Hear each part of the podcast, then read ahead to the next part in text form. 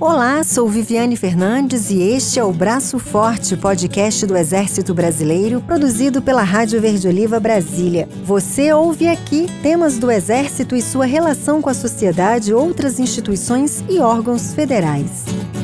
A implantação da nova Escola de Sargentos do Exército em Pernambuco e seu impacto socioeconômico para a região metropolitana do Recife foi tema de debate do primeiro encontro Rede Nordeste de Estudos Estratégicos e Inovação, ocorrido nos dias 29 e 30 de março, no litoral sul de Pernambuco. Para a construção do campus escolar está prevista a geração de 11 mil empregos diretos e 17 mil empregos indiretos. Após a implantação, estima-se um aumento populacional de 6 mil pessoas na região, entre alunos, docentes, instrutores e seus familiares, e um incremento de pelo menos 200 milhões de reais por ano na economia local. O evento, promovido pelo Núcleo de Estudos Estratégicos do Comando Militar do Nordeste, reuniu cerca de 400 participantes de diversas instituições de governo, da área acadêmica e do setor produtivo da região Nordeste. O comandante militar do Nordeste, general Richard Fernandes Nunes, destacou a importância das parcerias estratégicas a longo prazo para a construção de um dos projetos mais importantes do Exército. Este evento ele inaugura uma nova fase no relacionamento institucional do Exército Brasileiro na região, porque fomos capazes de atrair lideranças de diversos setores, do meio acadêmico, do meio empresarial. Estamos aqui na casa da FEComércio e mostrando claramente que há interesses comuns que podem ser trabalhados quando temos redes de parceria.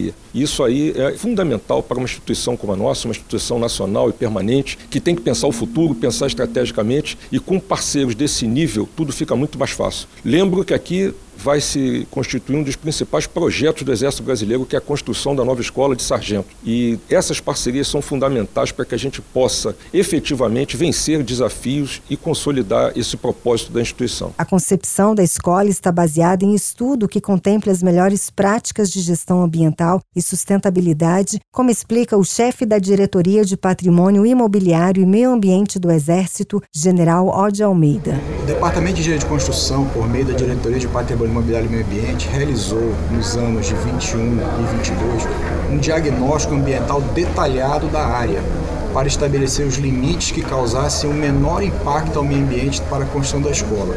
E chegamos a quatro áreas que atendem aos preceitos legais para a construção da escola e que gerarão o menor impacto.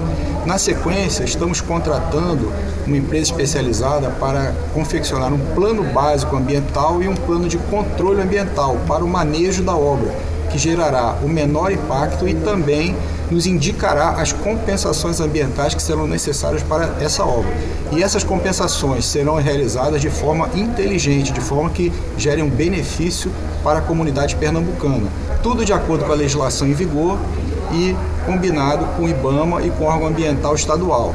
Na prática, as instalações da nova ESA na região Nordeste terá como meta o consumo zero. A diretoria de projetos de engenharia, bem como a diretoria de obras militares, trabalham com critérios muito interessantes de diminuição do consumo de energia elétrica, de água, né, aproveitamento da geografia do local, é, amplas janelas para ventilação, aproveitamento das correntes naturais de luz e, e, de, e de vento para melhoria do projeto, eficiência energética de uma forma que a gente chegue ao que nós chamamos de consumo zero, ou seja, toda a energia elétrica gasta na escola será produzida por uma usina fotovoltaica sem consumo de recursos naturais. E o consumo de água também será o menor possível.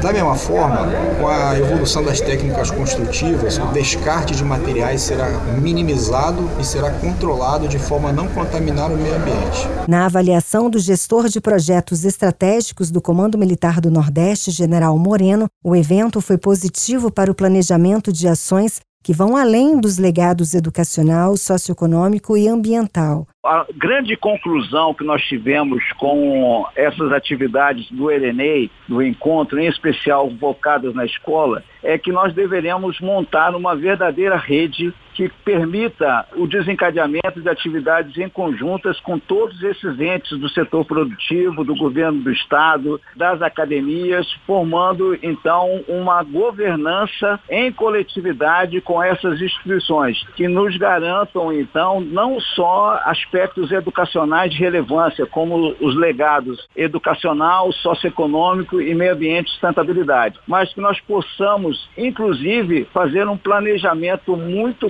consistente com todos esses parceiros estratégicos no sentido de nós prepararmos a mão de obra que se prevê na construção da escola de 2027 a 2034 com o setor produtivo, no sistema S, suas ferramentas educacionais, mas também nós tenhamos um planejamento muito consistente de mudança da realidade socioeconômica da região onde a escola será construída no município de Abreu e Lima. Em relação à escola, nós temos um cronograma nos próximos 11 anos, onde nós trabalharemos com esses parceiros estratégicos no sentido de nós atingirmos todas essas atividades previstas aí dos legados educacional, social, econômico e meio ambiente de sustentabilidade, garantindo sim uma escola de referência para o Exército, para o Nordeste brasileiro e para o Brasil. A atual Escola de Sargentos em Três Corações, Minas Gerais, continuará suas atividades até que a nova sede possa funcionar.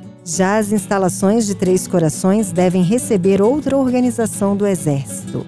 Conheça mais sobre o Exército Brasileiro, ouça, siga e compartilhe o Braço Forte. Confira também no eb.mil.br.